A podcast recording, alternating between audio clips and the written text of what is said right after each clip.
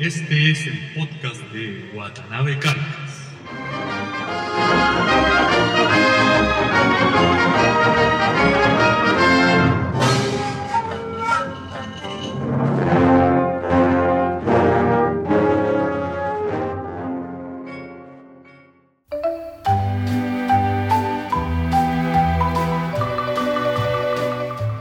Hola amigos, bienvenidos al podcast de Watanabe Carcas. Tal como les prometí la semana pasada, en esta ocasión entrevisté a un arquitecto paisajista mexicano, él se llama Jairo Reyes.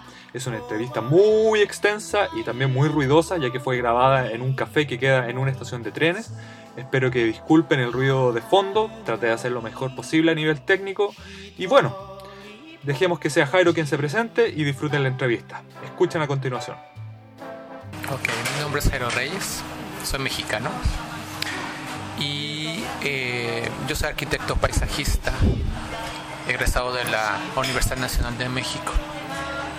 Y la razón por la que vine a Japón es eh, para realizar estudios de maestría en el área de diseño ambiental, especialmente en lo relacionado con planificación del paisaje, que es el tema de mi interés, debido a la profesión que tengo.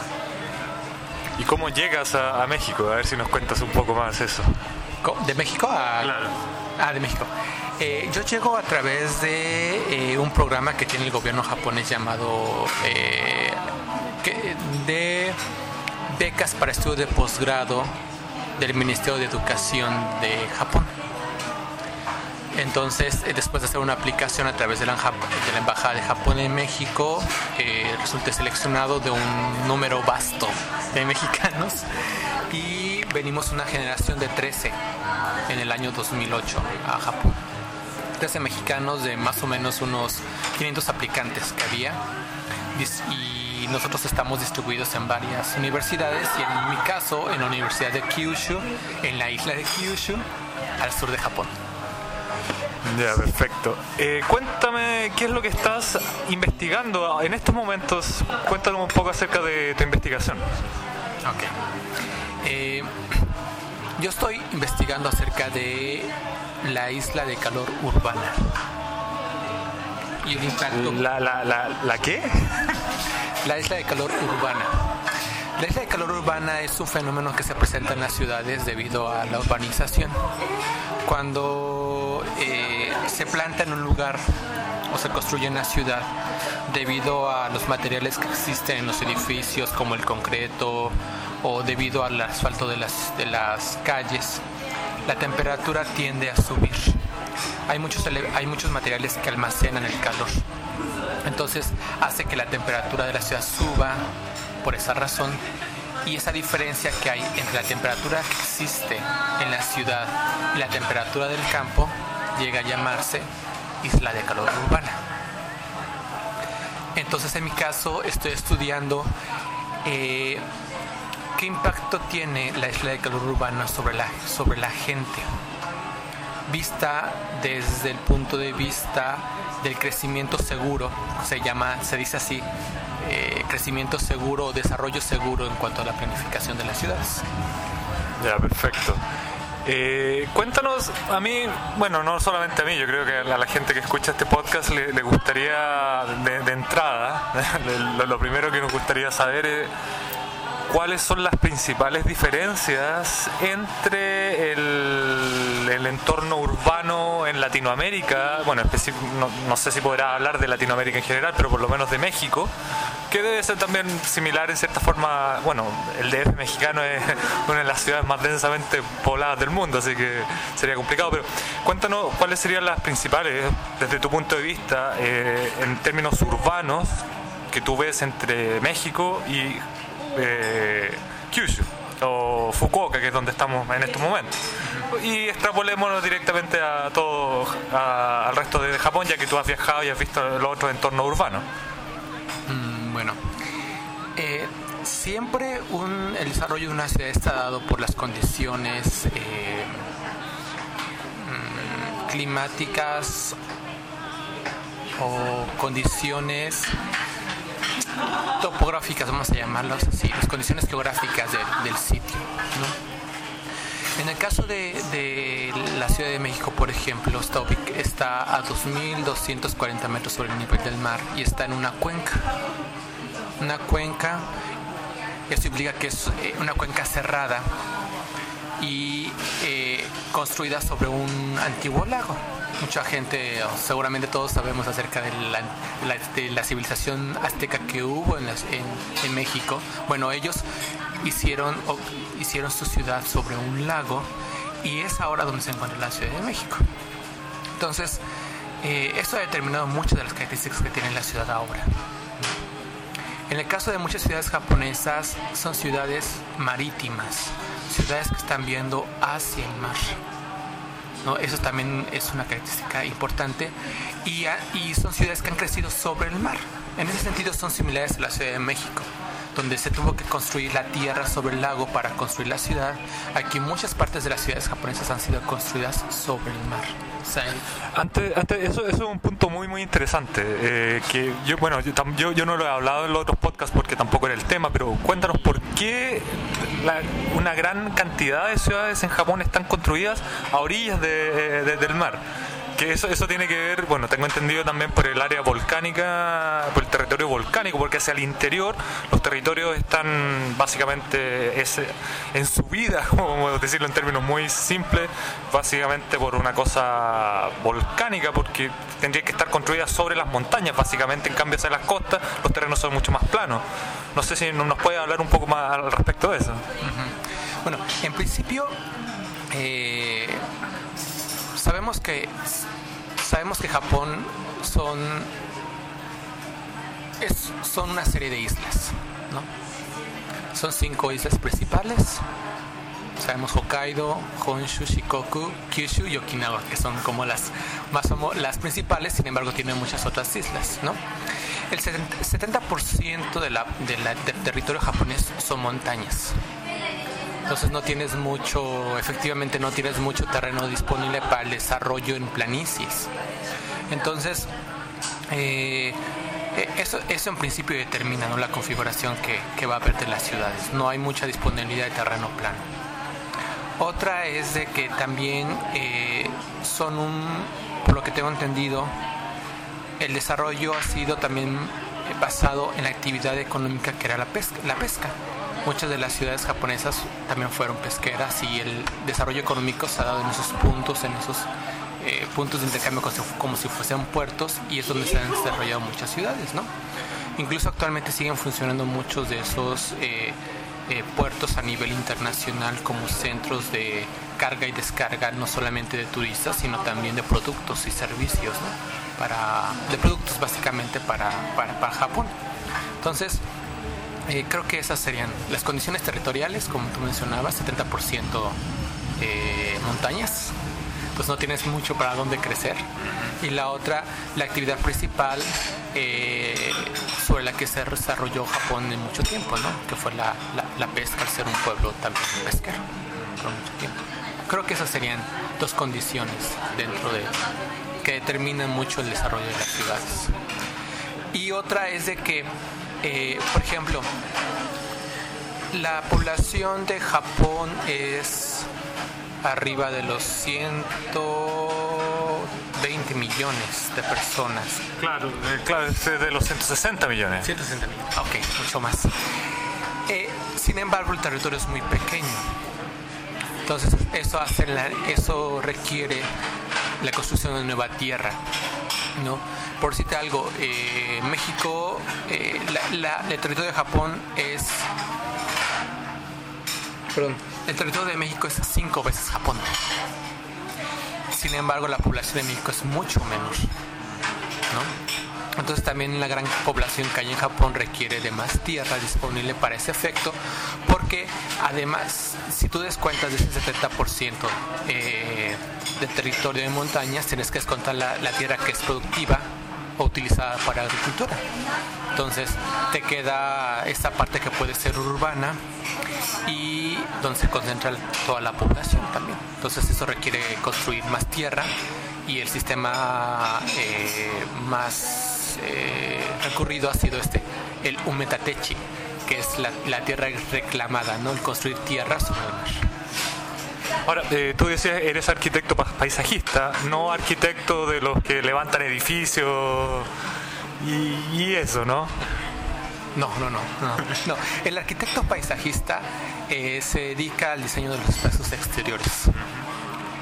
Eh, el paisaje es un tema muy complejo porque puede ser abordado desde muchos puntos de vista. Por ejemplo, están los arquitectos paisajistas como yo que nos dedicamos más al diseño, a una escala arquitectónica, pero también eh, tenemos o escala urbana, pero también están, por ejemplo, los planificadores de paisaje. Dentro del mismo paisaje, esta rama secundaria, ¿no? No secundaria, sino otra rama simplemente de paisaje, que es la planificación del paisaje.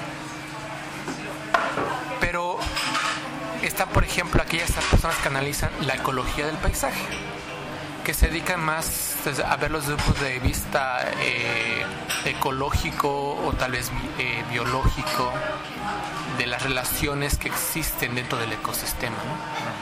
Entonces, por ejemplo, hay personas que se dedican eh, a analizar lo que se llama la estructura escondida bajo la imagen o la estructura escondida bajo el paisaje. Todo esto que sostiene el paisaje, pero esas relaciones que simplemente no vemos, pero que, por ejemplo, nos hablan de la relación que existen entre los seres vivos, eh, como los animales y las plantas, o, por ejemplo, ¿no? Ahora, desde, desde ese punto de vista, desde el punto de vista de- del entorno, de- de- del entorno urbano, de- de- del paisaje, una persona que viene de Latinoamérica y que no tiene conocimiento alguno sobre Japón y que probablemente no se haya visto Japón en fotos, que sé y probablemente sea una foto de Tokio. Y más específicamente Tokio una, una foto de Ginza o, o, o Shibuya, no sé, un, un entorno por ahí. ¿Cuál es la primera impresión? Pero en términos simples, no desde el punto de vista de un, de un experto del entorno, de- de- de- del paisaje urbano como tú, sino que, eh, ¿qué es la primera impresión? ¿Qué es lo chocante que dice, claramente, esto es completamente diferente? ¿Qué, qué es lo que hay? ¿Es la gran presencia de edificios? ¿La gran presencia de, espacios abiertos? ¿De espacios cerrados? ¿O lo angosto de los espacios? ¿Qué- qué- ¿Cómo podrías decir en, en una frase corta, digamos, qué es lo que llama, llama la atención de entrada cuando uno se, se enfrenta al, al- al entorno urbano en Japón? La diferencia es, creo yo, la escala. O sea, es... To- Tokio es un asunto muy, muy particular si lo comparamos con otras partes de Japón. Pero al principio, quien, quien visite Tokio creo que va a verse impactado por la masividad de las construcciones. Es decir, alta densidad de construcciones. Eh, y la escala que parece a veces tan, tan pequeña, tan pequeña porque, híjole, yo cuando llegué, yo cuando llegué a Japón por primera vez, para mí fue como venir, eh, sentí una sensación un poco claustrofóbica, porque yo acostumbrado a espacios mucho más amplios, desde mi casa incluso a los espacios abiertos de México, llegar a un lugar donde era mucho más, con, con, edificios mucho más bajos, y llego a un lugar con edificios mucho más altos y espacios abiertos mucho más cerrados. Entonces, en principio, eso, creo que la masividad y el cambio de escala son algo muy, muy evidente en comparación con México, por ejemplo. Esa- esos, esos aspectos. Y otro es que eh,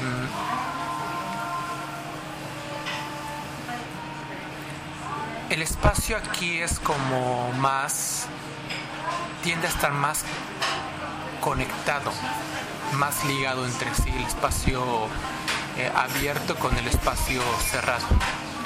Para ponerlo en términos más sencillos, eh, es común que tú encuentres en Tokio, incluso en otras ciudades japonesas, los andenes de tren que van directamente a un centro comercial. Eso te habla de la conectividad que existe, de, ese, de ese link o de esa conectividad que existe entre el espacio abierto, el espacio y el espacio cerrado. Eso no existe prácticamente, por ejemplo, en México. Ah, bueno, y, yo creo que no, que no solamente eso, que si estamos hablando, a mí personalmente lo que me llama mucho la atención, específicamente con respecto a los trenes, es que muchas veces la línea del tren pasa por detrás de un, de un edificio, por ejemplo, y basta con que una persona prácticamente extienda el brazo desde el balcón para que toque prácticamente el tren. O sea, no existe una periferia en torno a la estación. Por ejemplo, en Chile, uno no vería, qué sé yo, el andén o la línea del metro a una distancia menor de 5 metros con respecto al acceso público, por decirlo aquí. En cambio, por ejemplo, en este momento estamos conversando en, en, en Ohashi, en la estación de Ohashi, en un café, y si nosotros tomáramos el, el tren y nos fuéramos a Tenjin, que es como ir al centro, eh, nos daríamos cuenta que los edificios están, están muy próximos a la estación y a donde está la, la, la, línea. Entonces, eso, eso también no solamente con respecto a que, claro, que el andén terminal está dentro de un mall, sino que también se da mucho esto en, los espacios, ¿no? Sí, sí, sí se da mucho y creo que eso hace... Eh, eso, eso, eso, hace una ciudad muy conveniente en muchos, en muchos aspectos. En principio parece, parecería un tanto paradójico porque son, eh, por ejemplo, como mencionas, eh, hay edificios de zonas residenciales cercanos a las estaciones del tren o las vías del tren. Entonces pareciese como que siempre vas a estar en corrido permanente y como vas a vivir tú en un estando cerca cerca de, de la estación del tren, ¿no? Sin embargo, hay edificios que están sobre la estación del tren y son edificios de habitación exclusivamente, ¿no? Porque la gente lo considera como muy conveniente. El sistema de, sistema de, vida, en muchos casos te obliga a, que tú busques la conveniencia, yo creo. Y esa es una manera de hacer más conveniente y accesible muchas cosas. Podríamos hablar, por ejemplo, de un proyecto que se está desarrollando en la principal eh, estación de Fukuoka, Hakata, que este edificio que va a ser inaugurado en 2011, que además de, que es la, estación principal del JR, el sistema de transporte que conecta a todo Japón, también va a ser un complejo de recreación, un complejo que va a tener oficinas y un complejo que va a tener incluso hasta escuelas. Entonces, todo ese sistema de darte en un solo lugar todos los servicios que tú podrías necesitar hace, hace, hace todo muy conveniente hace todo muy conveniente este sistema de interconexión entre servicios eh, de transporte y servicios eh, y otros y otros servicios ¿no? que, que, lo hace muy conveniente y eh, eso creo que es una, una, gran diferencia. Maravilla, maravilla mucho ver, ver este tipo de cosas. En, un podcast anterior justamente yo, comentaba el asunto de que llama la atención de que generalmente los polos de desarrollo urbano en la ciudad en Japón es en torno a las estaciones del, del, del, del tren alrededor de las estaciones del tren uno encuentra, qué sé yo, los supermercados, los hospitales, la policía, las estaciones de correo, y eso se ve una tónica a lo largo de, de, todo Japón, incluso en pueblos, pueblos relativamente pequeños, los pueblos crecen en torno a las estaciones. Sí, y es lógico. Y es lógico que crezcan así, porque si, siempre el desarrollo urbano implica el desarrollo de nueva infraestructura y esa nueva infraestructura implica instalaciones. Entonces, regar instalaciones por toda la ciudad no es lo más, eh, lo más factible en cuanto a costos, por ejemplo, en cuanto a conveniencia incluso de manejo de la misma infraestructura. Sin embargo, eh, tenerlo todo junto puede significar conveniencia en algunos aspectos eh, y, eso, y eso es bueno, ¿no? En México no es así, por, por estar un caso, ¿no? Las estaciones del tren son muy, están muy distantes, eh, por ejemplo, de centros comerciales o de otro tipo de servicios. Simplemente son estaciones del, estaciones del tren o estaciones del autobús que llegan a, que llegan, que son destinos de un recorrido, ¿no? Aquí estos pueden eh, son parte, son partes muchas veces de un recorrido, ¿no? Es que hay, hay tres aspectos importantes de la del desarrollo urbano en Japón.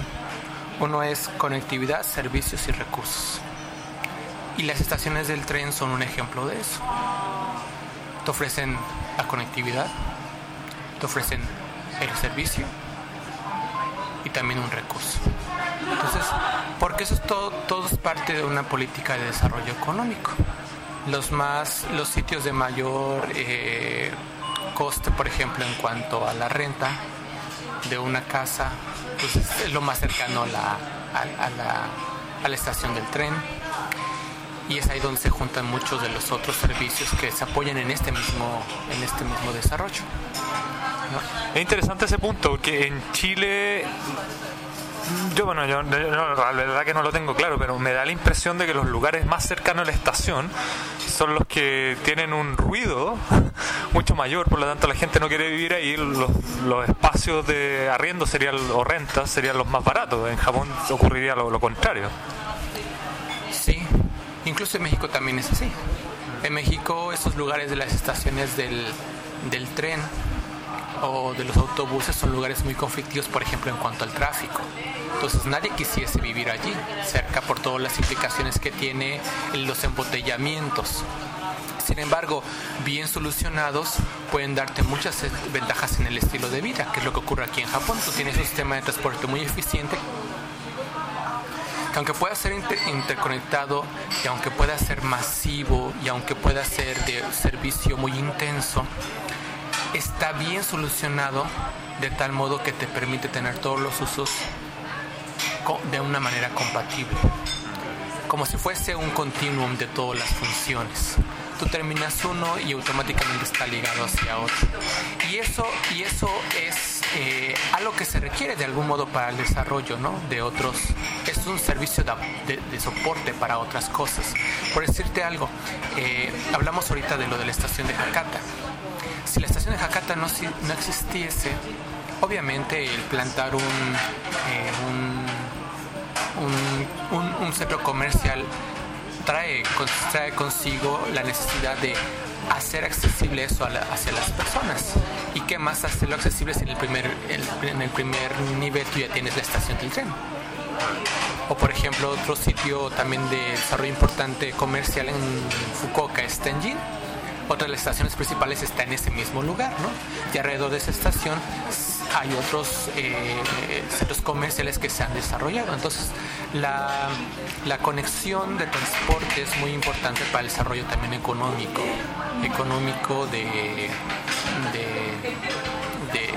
el desarrollo económico y el sustento económico a largo plazo de de, la infraestructura o del equipamiento de la ciudad. Que eso, ese es otro aspecto interesante de Japón, esta visión del largo plazo que se tiene en cuanto a la planificación. En Japón se, se, gasta mucho tiempo en la planificación. Incluso yo creo que para los latinoamericanos nos parecería como exagerado el tiempo que se dedica como pensar y seguir pensando en una solución. Pero la solución al fin y al cabo puede ser la mejor no, eh, tengo la sensación de que a veces, eh, hablo por ejemplo en el caso mexicano, planeamos y sobre la marcha, marcha vamos eh, solucionando muchos problemas. en Chile somos especialistas en eso, o sea, nosotros generalmente vamos hacia adelante nomás y empezamos a planificar una vez que ya está ya están dando la cosa. En cambio, en Japón se gasta mucho tiempo en, el, en, en, la preparación del proyecto, en esta parte de la planificación. Porque sabiendo hacia dónde vas, ahorras tiempo y ahorras, ahorras dinero. Entonces es un proceso muy fuerte este de la planificación, como te decía, a veces diría yo muy extenso y pareciese muy cansado, pero aquí funciona de esa manera, de esa manera y, y hay buenos resultados, porque también hay un pulir hay, un, hay una dedicación, una atención a los detalles, a tratar de predecir qué podría pasar si se implementa tal o cual sistema o tal modelo. Y bueno, quien venga a Japón seguramente va a reconocer que el sistema de vida es muy conveniente y que vivir ya sea cerca de una estación del tren no, pues, no es tan malo como podría ser en nuestros países. Frente a lo último que tú me eh, conversabas, eh, hay un punto que es muy interesante, que un radio escucha, perdón, no, no, este no es un programa de, radio, pero una persona que escucha eh, siempre el podcast me consultaba por, por correo electrónico, me decía si podríamos hablar un poco acerca de estos espacios tan angostos que uno ve, por ejemplo, en las postales, estas calles, qué sé yo, donde apenas pasa un auto ya tendría que ser un mini o un auto muy pequeño para que pasen estas calles tan angostas, pero sin embargo, tú me conversas con respecto a la, a la, planificación y cualquier persona, no solamente un experto, se da cuenta que, por ejemplo, al salir a caminar o a andar en bicicleta, evidentemente se, se están construyendo nuevos edificios constantemente, nuevos centros urbanos, pero sin embargo, los espacios se dejan tan angostos como siempre lo, han sido. Entonces, yo me imagino que, qué sé yo, por una cosa de necesidad geográfica o una cosa ingenieril, qué sé yo, hace cinco décadas, seis décadas o más, cuando se levantaron los centros urbanos, claro, no existía la tecnología suficiente para robarle el terreno a, la, a la, geografía y había que construir arriba de, una montaña o arriba de un cerro, en una planicie, con lo que había y dejar las calles angostas, porque también no, no había un parque automotriz tan, tan grande. Pero ya estamos en el 2010, siglo XXI, donde está más que comprobado que los japoneses tienen la tecnología para, qué sé yo, borrar un cerro completo si, si molesta que sea el tráfico de los aviones o construir el aeropuerto flotante en, en Osaka. Pero sin embargo, en los centros urbanos todavía siguen quedando estas pequeñas calles donde prácticamente no entra una bicicleta y un gato caminando de lado. Pero sin embargo, los edificios son, super, son, muy modernos, pero se siguen dejando. Entonces, yo no sé si hay un aspecto cultural en, este, en esta construcción urbana o hay algo más de, de, detrás de esto. Podría ser que haya un aspecto cultural, como mencionas, porque si uno observa o recorriera los nuevos desarrollos en ciudades, por ejemplo, como Hiroshima, eh, incluso aquí en Fukuoka, nuevos sitios que se están desarrollando, observaría que son, son calles mucho más amplias y con una trama mucho más eh, ortogonal, es decir, estas calles mucho más derechas, perpendiculares incluso unos a otras. Pero si uno se va a esos barrios mucho más viejos, se encontraría lo que tú mencionas, calles mucho más angostas y también calles que no son tan, tan fáciles de, de ver una dirección o un destino, ¿no? Esas ciudades que parecen como... Eh, como si fuesen un plato roto, diría yo, es la mejor palabra que encuentro ahorita, estas, esas ciudades que van para un lado y para otro sin una dirección aparente, ¿no?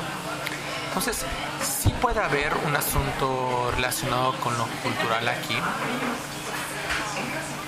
Y es que eh, siempre la planifica. Una, una cosa es la renovación de un edificio que es relativamente sencillo.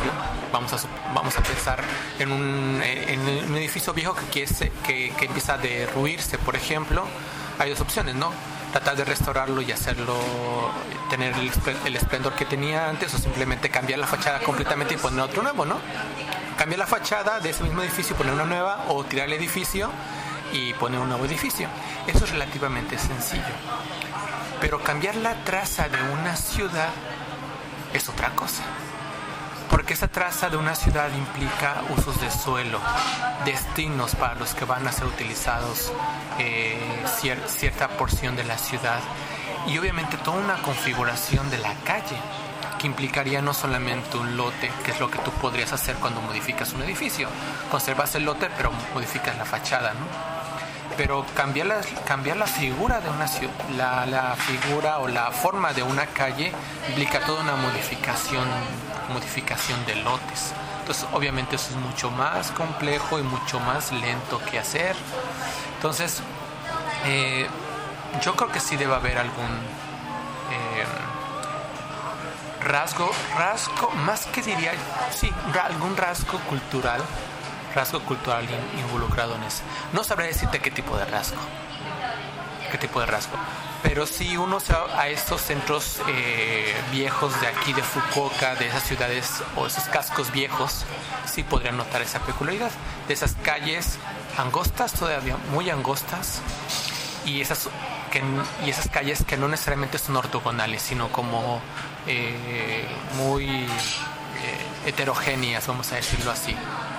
Generalmente, todos los años, por ejemplo, nosotros somos invitados a tener una cena en la casa de, de, mi, de mi, antiguo eh, profesor guía y él vive en, arriba de, un cerro y llegar todos los años hay que llegar por GPS porque son de esas calles que ni siquiera los taxistas saben cómo llegar, es una cosa increíble. Si no, eh, tenemos que tener el iPhone con el GPS viendo y cami- caminando metro a metro, constatando el lugar donde estamos, porque es imposible llegar. Y lo otro que me llama la. y relacionado con esto, es que me llama la atención que las calles en Japón no tienen nombre. O sea, en las esquinas, o sea, puede que las calles tengan nombre, como la, la, la Showa Dori, qué sé yo, Watanabe Dori pero no tienen los nombres puestos escritos, qué sé yo, como en Chile en todas las esquinas están los anuncios, están las señales que indican el nombre de las calles, pero en Japón no lo hay. Y tienen una complejidad en lo que tú dices, en la trama urbana, en el tejido de, las calles que eh, eh, un extranjero es, es imposible ubicarse. Pero podríamos pensar en eso, eh, aunque, aunque te digo, en este momento no puedo comentarte si es un asunto, eh, hasta qué aspecto cultural está relacionado con eso. Sí te podré decir que constituye un atractivo de las ciudades. Por citar un caso, eh, tú te vas a Kioto, una de las ciudades más antiguas de Japón, y encuentras muchos de esos casos, de esas ciudades, de estas calles angostas, que son, están ubicadas en los sitios más atractivos de Kioto. ¿No? ¿Por qué? Porque refleja de cierto modo la, la forma de vivir que tiene la gente en algún momento, una identidad eh, no solamente eh, para Japón, sino específica de un tiempo de la historia japonesa. Entonces, eh, evidentemente las, las, las trazas de las ciudades reflejan eso, la identidad y las circunstancias que hubo en, el- en cierto momento del desarrollo de un país y que constituyen ahora un atractivo para nosotros, ya sea turístico o simplemente de estudio, pero que en muchas ciudades japonesas se han convertido en un atractivo turístico, ¿no? Y que se siguen conservando de esa manera, ¿no?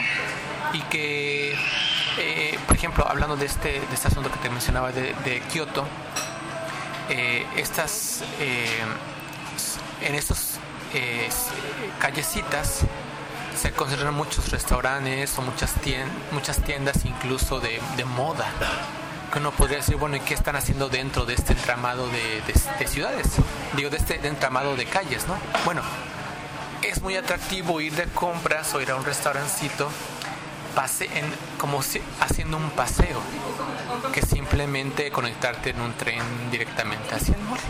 Entonces, constituyen otro, otro, atractivo independientemente de las condiciones que ahora supongan para, para eh, poder conducir un coche, como mencionabas, ¿no? Una consulta con respecto a lo que tú, no sé si tú toca el tema, pero esto de que las ciudades se ven reflejadas eh, eh, desde lo que las personas son. Uno de los rasgos que más valoran los japoneses es el concepto, el tema de la privacidad.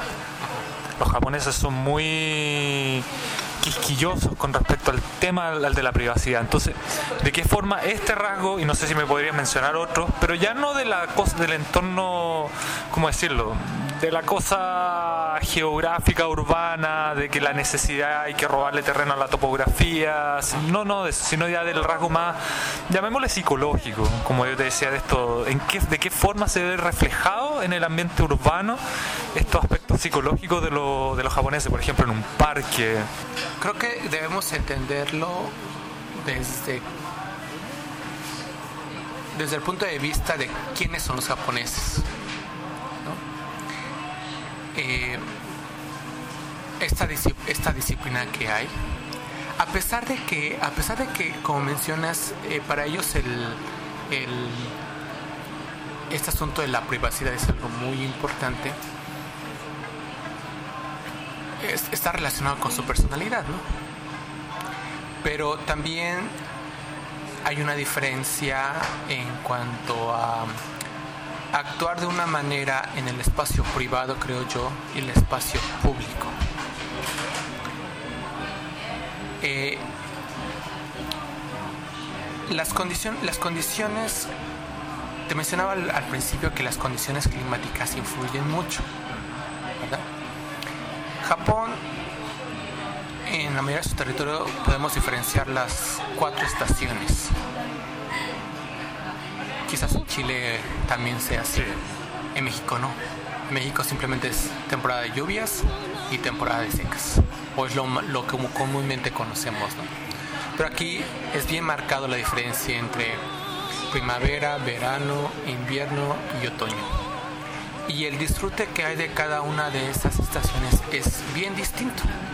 Este, este asunto, esa sensación del cambio, de cambio estacional es algo muy marcado aquí y lo observas en todo, desde el producto que compras o que tienes disponible en el supermercado hasta la influencia que hay, por ejemplo, en la arquitectura y que se observa en la apreciación que hay del paisaje, por ejemplo.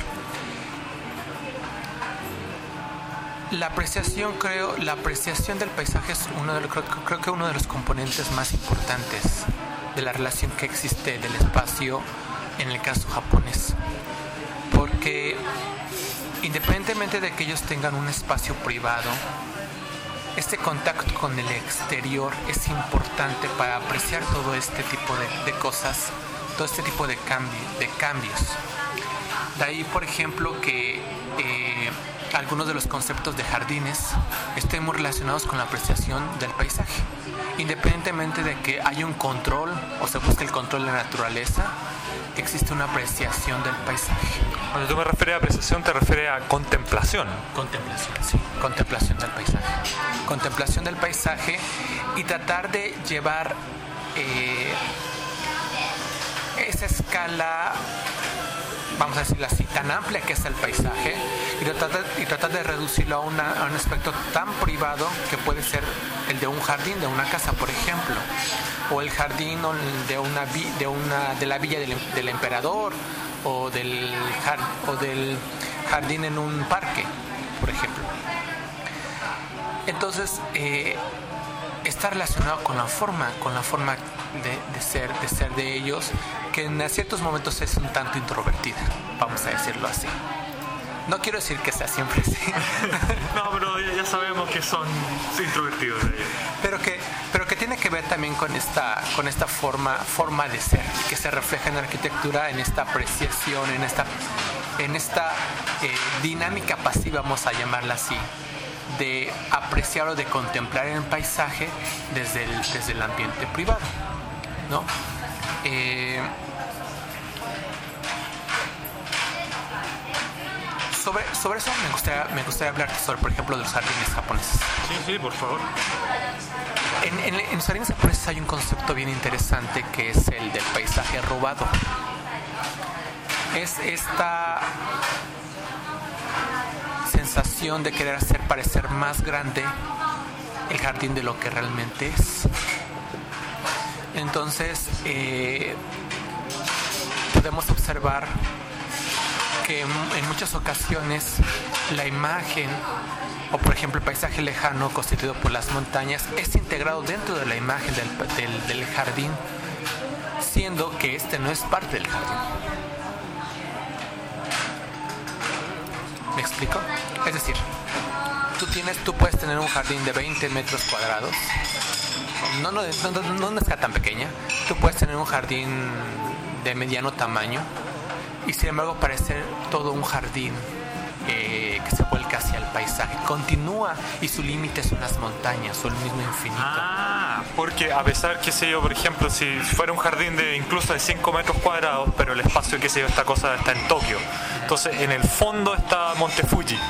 Entonces, si uno tiene una visión frontal de ese pequeño, qué sé yo, jardín, Monte Fuji, a pesar de que puede estar a, a decenas de, de- de kilómetros en la distancia, pero está integrado en la visión general que uno tendría desde cierta perspectiva hacia el jardín. ¿Algo así me, me- me- dices? ¿O no? Bueno, más o menos. Pero a lo que me estoy refiriendo es, eh, es esto de sustraer los elementos de la naturaleza, controlarlos y ponerlos a tu disposición, ya sea de manera y ponerlos a tu disposición y hacer parecer que lo más grande, que lo más pequeño es mucho más grande de lo que parece. Ah, ya, perfecto. ¿sí? Entonces, tú podrías en realidad solamente contem- estar contemplando ese jardín, no, ni siquiera estar andando dentro de él, Sin embargo, la contemplación o tu vista no se detiene en los límites que físicamente tiene el jardín que podrían estar escondidos de tu vista, sino que van más allá y ese borde está delimitado por las montañas.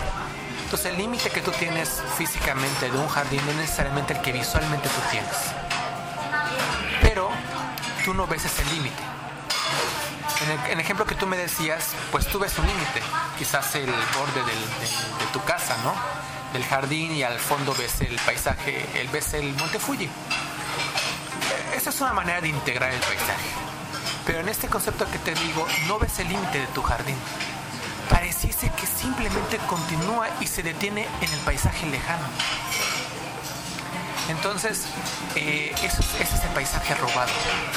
Y que tú puedes observar en muchos jardines que están exactamente ubicados cerca de las montañas o aquellos jardines donde el límite ha sido escondido y se crean montículos para hacer parecer o de para guiar o la vista hacia el paisaje más lejano.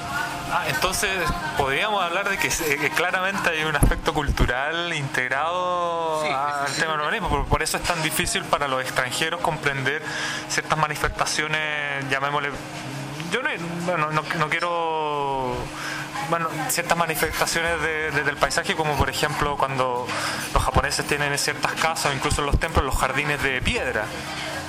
Y es, tan, y es tan difícil entenderlo para nosotros extranjeros de ver cuatro o tres piedras y solamente piedra y los, los japoneses muchas veces pasan horas contemplando esto y encontrando cierta hermosura que los extranjeros muchas veces en primera, de, primera instancia no la podemos encontrar.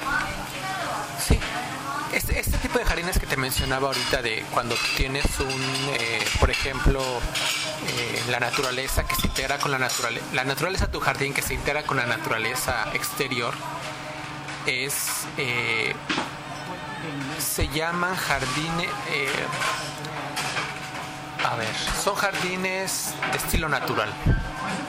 Vamos a ponerle ese nombre, jardines de estilo natural. Pero hay otros jardines que son los religiosos como los que tú mencionas, donde todavía se ha sustraído más todavía ese aspecto y todos los elementos que observamos en un jardín, por ejemplo, de rocas, son elementos que tú podrías percibir en la naturaleza, por ejemplo, las montañas o el mar, dos elementos básicos en el paisaje japonés, que más que mar y, e islas o montañas. Entonces, efectivamente, esos jardines son la sustracción del paisaje que caracteriza. Pero cuando uno, cuando uno lo ve a simple vista, quizás no lo perciba de esa manera, ¿no? Incluso la, configuración que, que, tienen estos jardines nunca va a ser homogénea. Siempre van a ser, en, por ejemplo, en el caso de los jardines de piedra que tú mencionabas, van a ser eh, composiciones de tres o composiciones de cinco, pero no composiciones nunca pares, nunca composiciones simétricas, porque así, así no se comporta la naturaleza, visualmente hablando. Lo mismo ocurre con estos jardines naturales. Nunca vas a encontrar que estos jardines van a tener un aspecto simétrico. Siempre van a ser asimétricos, van a ser heterogéneos. La diversidad va a ser mucho. ¿No? Pero también tiene que ser, va a ser sustraída a algo tan sencillo y tan elegante como pueden ser los jardines de piedra. Que en ese aspecto contrasta mucho con los jardines a los que estamos quizás acostumbrados en Latinoamérica, ¿no? Por la influencia que tenemos eh, europea, de esos jardines simétricos tal vez, o de estos jardines con un borde bien definido, donde sabes dónde termina y dónde comenzó. ¿no? Aquí sabes dónde comienza, dónde termina, es difícil saberlo en muchas ocasiones. Bueno, se nos está acabando el tiempo de- de- de- del programa, pero me gustaría que nos hablara un poco ah, también acerca de otros lugares de Asia. Últimamente tú, tú me comentabas que visitaste Hong Kong.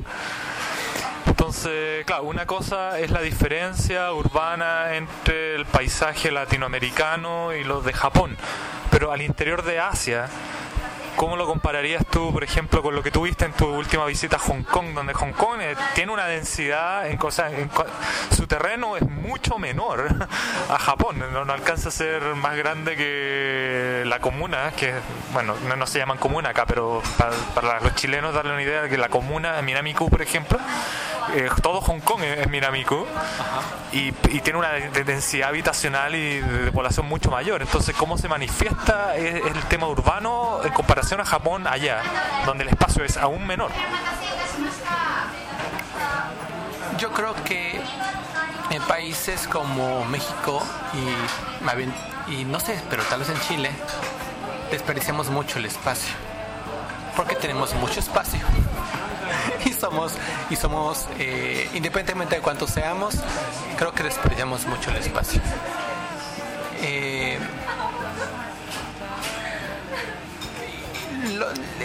quizás esta es una manera muy eh,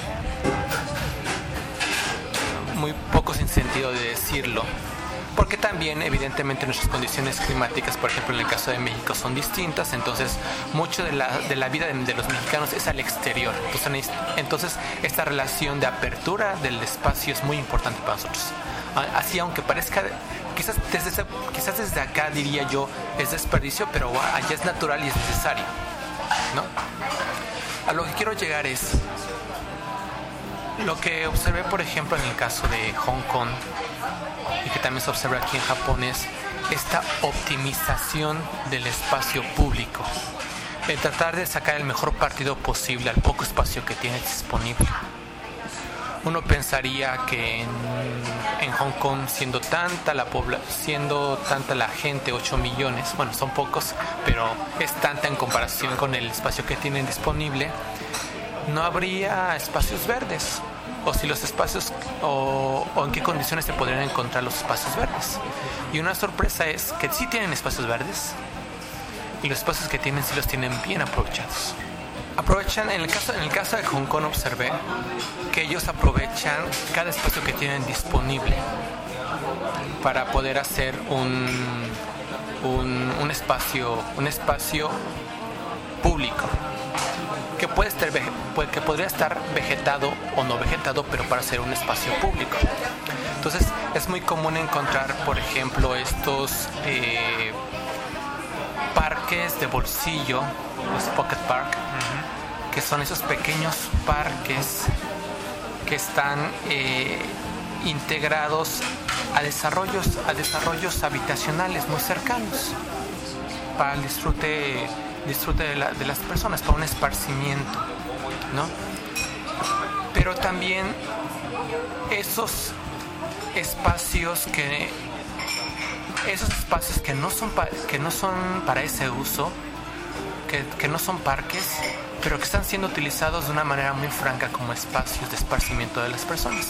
Por ejemplo, eh, porque existe una, una demanda fuerte ahora que estuve allá en el banco China Bank, China, Bank, of China, Bank of China, eh, en esa, en esa donde está ese, banco y donde está el HSBC, hay toda una explanada en, ese, en el vestíbulo del, del, del, del, banco. Ese día coincidió con dos días, es, esa temporada que fui coincidió con dos días de asueto en Hong Kong. Tú sabes que en Hong Kong hay muchos migrantes, muchos migrantes, filipinos y, por ejemplo, me llamó mucho la atención de que en, ese, en esa explanada del, del banco estaba lleno de filipinos haciendo camping.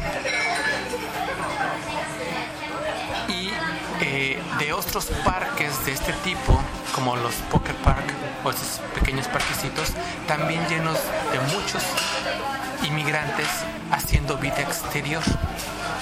Entonces, eso te habla de, eso te habla de una gran demanda que existe de las de los de la gente por un, por, un espacio de relajación que sea destinado para ese propósito o no sea destinado para ese propósito. Pero que ha llevado a las autoridades a tratar de optimizar lo, que, lo que tienen para hacer que esos espacios estén al alcance de las personas ya sea a través de estos pequeños parques o de, parques un poco más grandes, parques de ciudad también, que puedan ser destinados para suplir la necesidad que tiene la gente.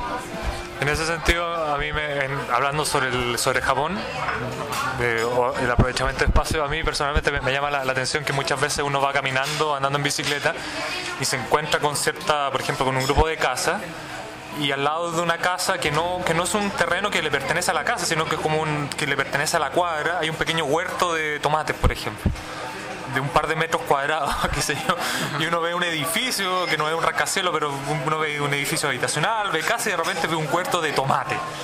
Y esto no solamente estoy hablando de áreas eh, periféricas, sino muchas veces en el centro de, de, las ciudades uno se encuentra con espacios que hay, qué sé yo, un huerto de lechuga y, y, los edificios. Generalmente yo a veces cuando voy en el tren, porque el tren también a veces sube mucho, entonces uno puede, es capaz de ver los techos de no edificios o probablemente edificios pequeños de dos o tres pisos y en los edificios arriba en la azotea hay huertos. Entonces aprovechen los espacios como, como, pueden.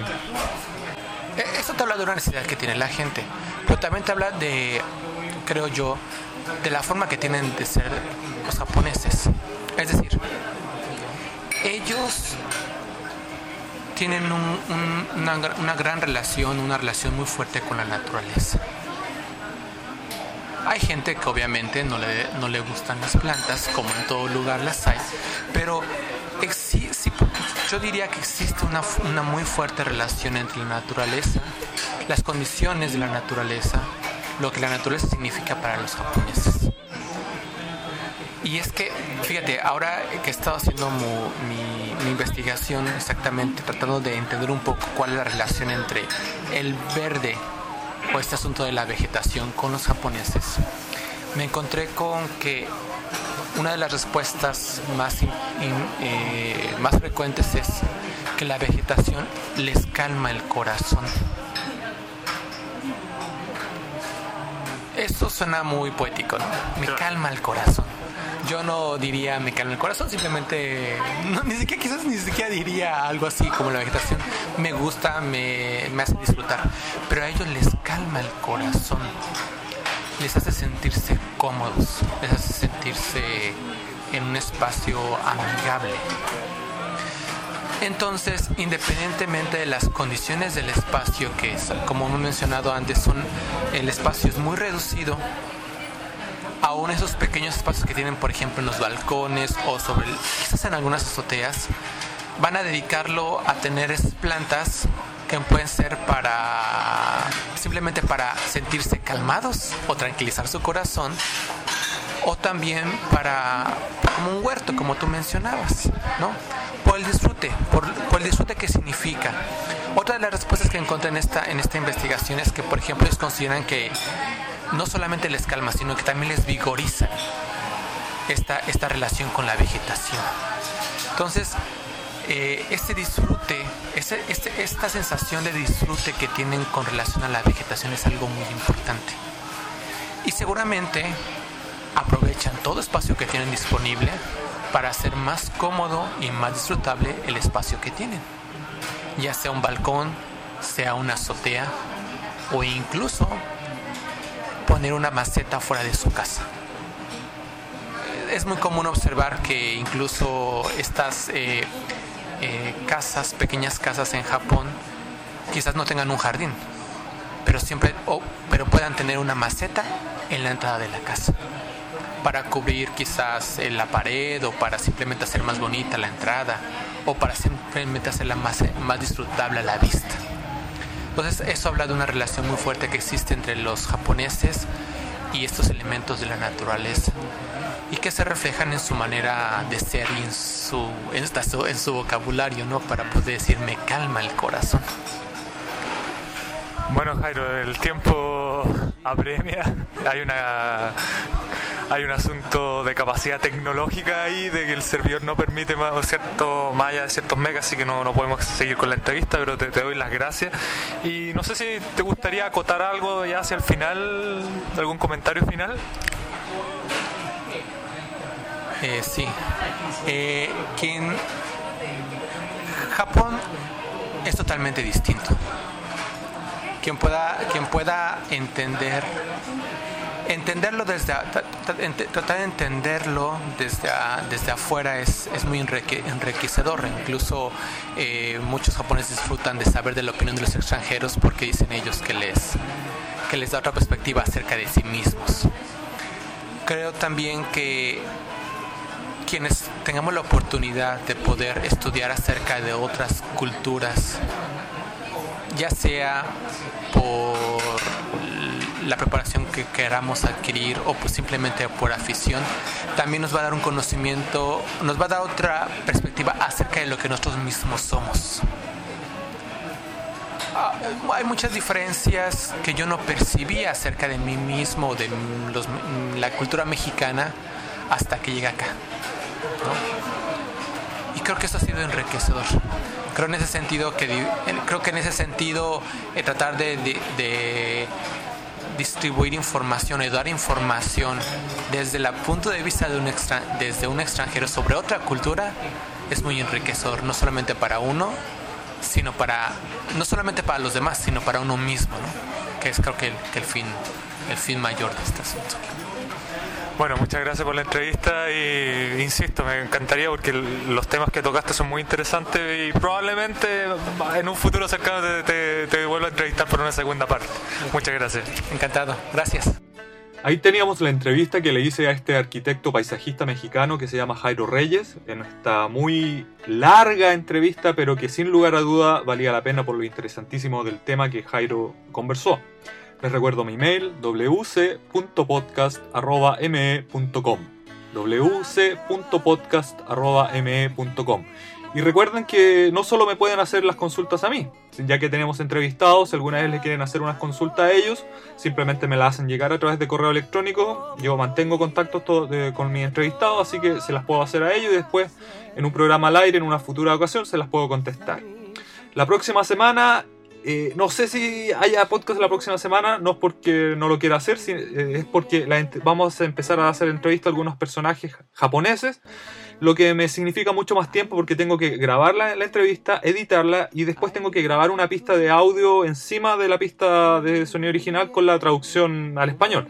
Y eso, digamos, me, me toma más tiempo, así que voy a tratar de seguir haciendo este podcast en forma semanal, pero eh, si no está semana a semana es fundamentalmente por eso, pero les aseguro que los temas que vienen son bastante interesantes, por lo que por lo tanto vale la pena esperar. Espero que sigan disfrutando el podcast y bueno, ah, una salvedad antes que se me olvida, eh, me, me, hacían por correo electrónico consultas si alguna vez vamos a entrevistar a algún director de cine, algún mangaka. Les cuento que me contacté con el presidente del Festival Internacional de Cine Independiente de Fukuoka. Él es eh, crítico, eh, teórico e historiador del cine japonés. El único problema que me dio cupo para la entrevista en febrero, ya que tiene una agenda muy ocupada y tiene que ir a varios festivales en Asia. Pero me comprometo que por entonces vamos a conversar en profundidad acerca del cine japonés. Bueno, eso es todo por hoy. Espero que sigan disfrutando y escuchando el podcast. Nos vemos. Chao, que estén bien.